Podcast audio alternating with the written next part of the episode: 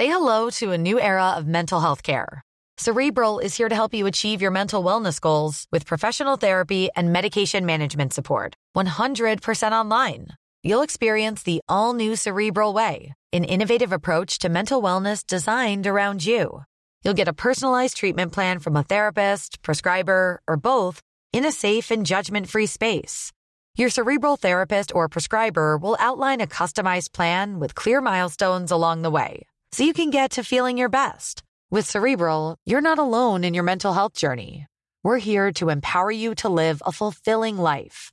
So take that first step towards a brighter future and sign up today at cerebral.com slash podcast and use code ACasts to get 15% off your first month. Offer only valid on monthly plans. Other exclusions may apply. Offer ends July 31st, 2024. See site for details. If you thought the only way to get a more defined jawline with natural looking results was through surgery, think again. Juvederm Volux XC is a non surgical injectable gel filler that improves moderate to severe loss of jawline definition and can help you achieve natural looking results with little downtime. Even better, this improved definition lasts up to one year with optimal treatment. No maintenance required. Improve jawline definition for a smooth, sculpted look with Juvederm Volux XC. For important safety information and to find a licensed specialist, visit juvederm.com. That's J U V E D E R M.com. Not for people with severe allergic reactions, allergies to lidocaine, or the proteins used in Juvederm. Common side effects include injection site redness, swelling, pain, tenderness, firmness, lumps, bumps, bruising, discoloration, or itching. There's a risk of unintentional injection into a blood vessel, which can cause vision abnormalities, blindness, stroke, temporary scabs, or scarring. Talk to a licensed specialist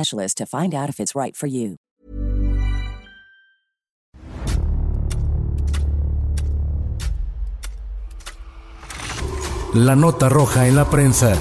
Acontecimientos que conmocionaron a la sociedad. Esto es Archivos Secretos de la Policía.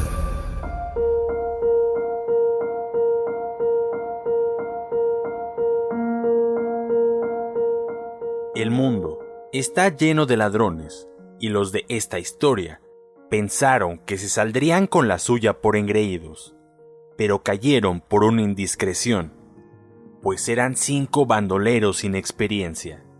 Esta es la historia de los gángsters de pacotilla.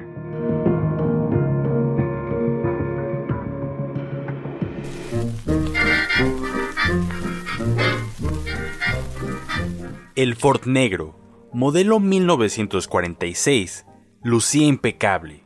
Eran los típicos autos que se compraban los hombres de negocios, artistas y los gángsters. El coche se dirigía por la calzada ferrocarril de cintura. En su interior viajaban los empleados del Banco Internacional, el señor Federico Chávez y el chofer, un joven de nombre Mario González. Ambos iban despreocupados, cumplían con una jornada más de trabajo, la cual consistía en recoger los depósitos de sus clientes, entre ellos algunas casas comerciales que operaban fuertes cantidades de dinero. El martes 5 de agosto de 1952, Federico y Mario habían empezado muy temprano su ruta. Después de visitar a varios clientes, regresaron a las oficinas centrales del banco ubicadas en Paseo de la Reforma número 1, para depositar el dinero recaudado. González llevaba en un maletín alrededor de 150 mil pesos, 75 mil en efectivo y el resto en pagarés y cheques. El recorrido se había conformado por recoger depósitos en almacenes CIR, sucursal Alameda Central, y comercial Herdes, ubicada en la calle de Degollado número 184. Luego tomaron rumbo hacia la calzada de Guadalupe para dirigirse a la pasteurizadora El Perujo. Ahí recogieron varios cheques y dinero en efectivo. Mario González dio la vuelta en la glorieta de Peralvillo para tomar camino hacia Ferrocarril de Cintura. Esto para llegar hasta la fábrica La Moderna, cerca de la penitenciaría de Lecumberri. Sobre dicha calzada iban los dos empleados del Banco Internacional, cuando otro auto Ford de modelo más antiguo se les emparejó. A bordo viajaban cinco sujetos, todos trajeados y con corbata. Dos de ellos usaban sombrero. el que viajaba como copiloto, ordenó al chofer Mario González que detuviera la marcha del vehículo. Este, algo molesto, no hizo caso a las indicaciones del otro hombre y siguió a la misma velocidad. Los cinco tipos volvieron a emparejarse con los empleados del banco y repitieron la advertencia. Entonces Mario no tuvo opción, así que detuvo la marcha y se orilló. Dos tipos bajaron rápidamente y se acercaron a las ventanillas del autobancario. Uno de ellos dijo, Somos agentes de la Policía Judicial. Acá está mi placa. Somos policías decentes. No tiene nada que temer. Buenas tardes, oficial. ¿Qué pasó? ¿Por qué nos detienen? Tenemos una orden de aprehensión en contra de los tripulantes del auto Ford con placas 53739 del Distrito Federal. No tenemos nada que ver con algún delito poli. ¿Cómo cree? Los dos empleados bancarios intercambiaban miradas, ya que se encontraban extrañados de lo que aquel sujeto les acababa de decir. Miren, aquí está la orden. Pero, pero ¿por qué? Los tripulantes de este auto atropellaron a una pequeña hace unos días en la colonia Guerrero. Estamos dispuestos a ir a la delegación de policía, declarar y todo lo que sea necesario. Ni mi compañero ni yo hemos atropellado a ninguna niña. Mientras todo esto ocurría, los otros tres tipos ya habían rodeado el autobancario y asumían una posición de alerta. Uno de los sujetos de sombrero ordenó a los empleados que se pasaran a la parte trasera del vehículo. Entre ellos se colocó otro supuesto agente policiaco. Federico Chávez abrazaba el maletín que contenía el dinero con todas sus fuerzas, y con actitud de gran temor a perderlo, o que le fuera arrebatado por alguno de los desconocidos. De esta forma, los tres presuntos policías y los dos empleados del banco se enfilaron con rumbo a la colonia Morelos, mientras en el otro auto eran seguidos por dos hombres más. Llegaron a la colonia 20 de noviembre, donde dieron vueltas por varias de sus calles, unos 25 minutos. Entonces, a Federico Chávez lo empezó a invadir el miedo. Se encontraba desconcertado y no entendía por qué los supuestos policías los habían llevado a, a esa colonia y por qué daban solo vueltas sin dirigirse a ningún lugar en específico. ¿Qué hacemos aquí? ¿Por qué damos tantas vueltas? Les pido que nos lleven a la sucursal del Banco Internacional para entregar el dinero recaudado, ya que nos están esperando. ¿Acaso, amigo, ustedes creen que nosotros somos ladrones o algo parecido? No, pero no hemos hecho nada.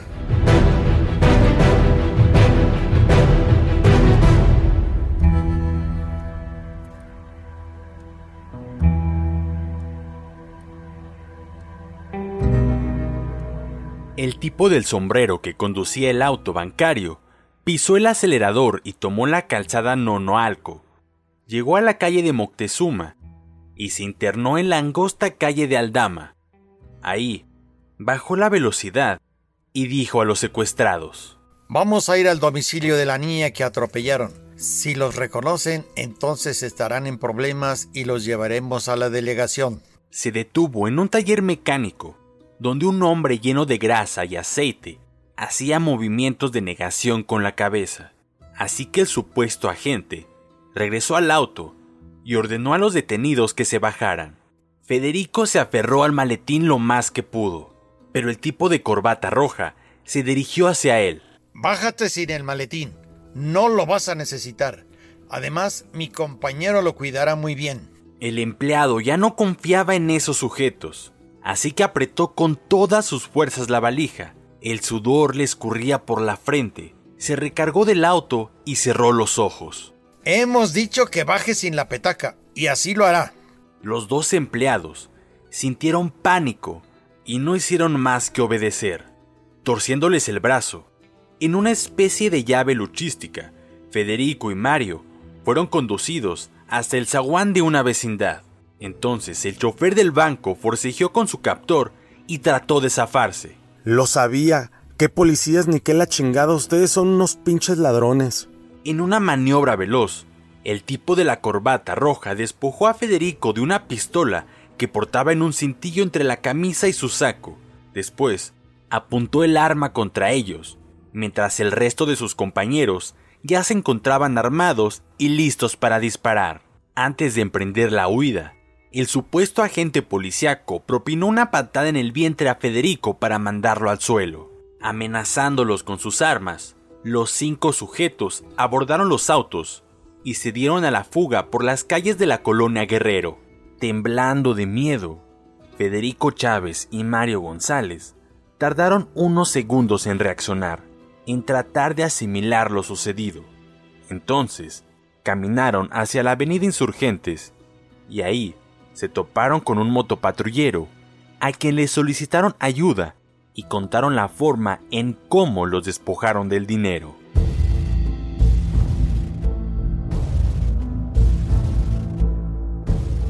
Ante las autoridades, Federico Chávez y Mario González fueron interrogados por el jefe del servicio secreto, el coronel Joaquín Foullón, quien después de tener conocimientos de los hechos, solicitó al general Leandro Sánchez, jefe de la Policía Preventiva del Distrito Federal, para que recurriera a sus mejores hombres y dar con el paradero de la peligrosa banda de asaltantes. Al parecer, y por lo narrado por los dos empleados bancarios, se trataba de una agrupación integrada por centroamericanos, debido al acento muy peculiar que tenían dos de ellos al hablar.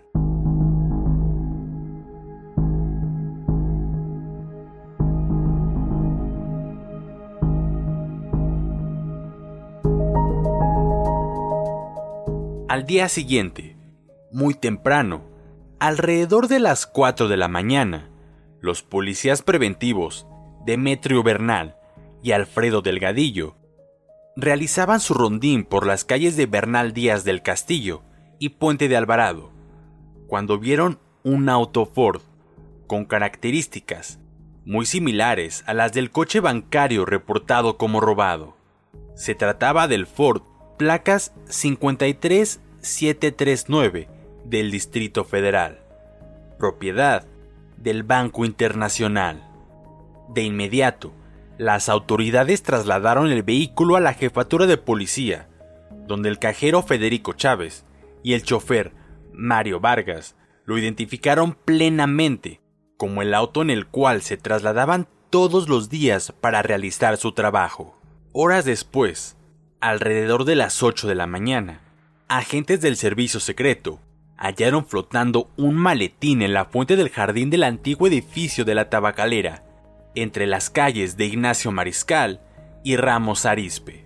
Cuando lo abrió, se encontraban nueve bolsas de lona. Dos de estas pertenecían a las pasteurizadoras El Perujo y La Moderna. Dichas bolsas fueron cortadas con tijeras lo que demostró que los zampones no quisieron perder el tiempo en desatarlas y optaron por darse prisa para llevarse el dinero.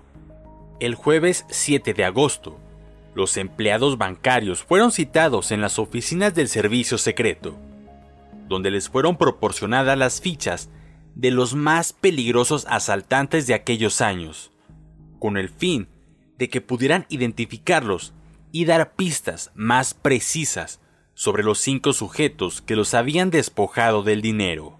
Sin embargo, aquel día, cuando Federico y Mario terminaron de revisar los perfiles y fotos de aquellos delincuentes, no pudieron identificar a ninguno, lo que reafirmaba la hipótesis de la policía de que se trataba de una banda conformada por elementos mexicanos y extranjeros que operaban al más puro estilo gangsteril una corporación delictiva bien organizada, que al parecer pretendía sembrar el terror en los ciudadanos de una urbe que prosperaba a pasos agigantados en aquella incipiente década de los 50. Luego de una búsqueda llevada a cabo tanto por el servicio secreto como por la policía, se logró dar con el paradero de dos de los responsables, quienes confesaron todos los pormenores respecto al golpe dado a un cajero y el chofer del Banco Internacional. Cabe mencionar que en ese momento se llegó a pensar que se enfrentaban a una banda de gángsters.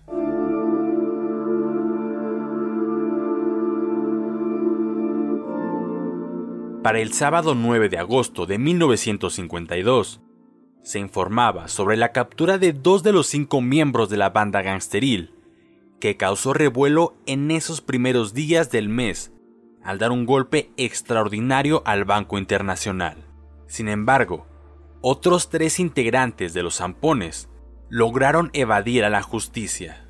Pero para ese momento, con base en las declaraciones de los detenidos, se especulaba que al momento de que cerrara la edición del 10 de agosto de ese año, con seguridad, la policía tendría capturados a los zampones. Tal era la confianza que se tenía en la autoridad, a pesar de que incrementaba la delincuencia. Una cuestión más que sobresalió fue el hecho de que uno de los empleados del propio banco estuvo relacionado con el caso. Cuando el jefe de la policía interrogó a los dos gángsters capturados, estos se dieron en el interrogatorio, aunque no sin intentar evadir su culpa. Sus versiones coincidieron con lo que habían señalado los empleados del banco mantenidos como rehenes. Y ante un panorama en prisión, terminaron confesando el crimen y aportando elementos importantes para poder detener a toda la banda de ampones el domingo 10 de agosto de 1952, se logró capturar a los prófugos, como lo había anticipado la prensa en su edición de un día previo, así como al empleado implicado en el atraco y relacionado con los maleantes. Agustín Roque fue quien se encargaba de informar a los malandrines los pormenores de los movimientos del cajero y el chofer del banco, ya que también fungía como cajero de la institución. Los dos sujetos aprendidos en la capital, que aportaron datos para la captura de los demás implicados, respondían a los nombres de Jaime Omar y Mario Sosa. Por otra parte, a los demás criminales se les detuvo en diferentes estados de la República. Al jefe de la banda, Conrado Arturo, el peludo, se le capturó en Veracruz así como a Félix Córdoba y a El Chino del Río, mientras que en Tehuacán, Puebla, a Juan Sánchez, el único extranjero.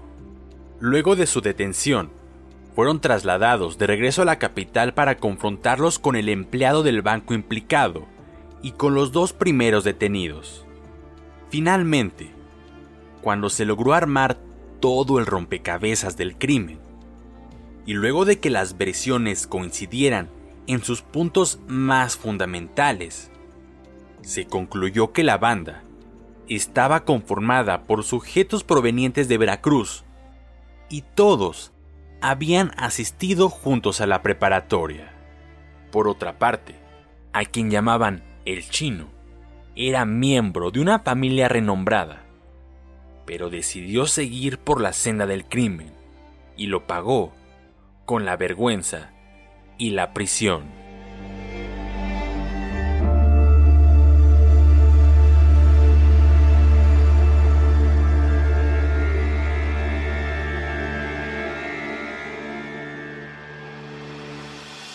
Puedes escuchar este y otros podcasts OM en Apple Podcast, Spotify, Google Podcast, Acast, Deezer, Amazon Music y seguir la conversación en la cuenta de Twitter arroba podcastom o al correo podcast.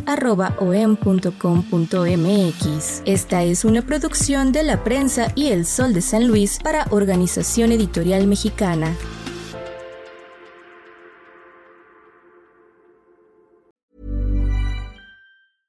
¿Te preocupas por tu familia? Entonces, ¿por qué darles solo huevos ordinarios cuando pueden disfrutar de lo mejor? Eggland's Best, los únicos huevos con ese delicioso sabor fresco de granja, además de la mejor nutrición, como 6 veces más vitamina D, 10 veces más vitamina E y 25% menos de grasa saturada que los huevos regulares, además de muchos otros nutrientes importantes. Así que, dales los mejores huevos. Eggland's Best, mejor sabor, mejor nutrición, mejores huevos. ¿No te encantaría tener 100 dólares extra en tu bolsillo? Haz que un experto bilingüe de TurboTax declare tus impuestos para el 31 de marzo y obtén 100 dólares de vuelta al instante. Porque no importa cuáles hayan sido tus logros del año pasado, TurboTax hace que cuenten. Obtén 100 dólares de vuelta y tus impuestos con 100% de precisión. Solo con Intuit TurboTax. Debes declarar para el 31 de marzo. Crédito solo aplicable al costo de la presentación federal con TurboTax Full Service. Oferta sujeta a cambios o cancelación en cualquier momento.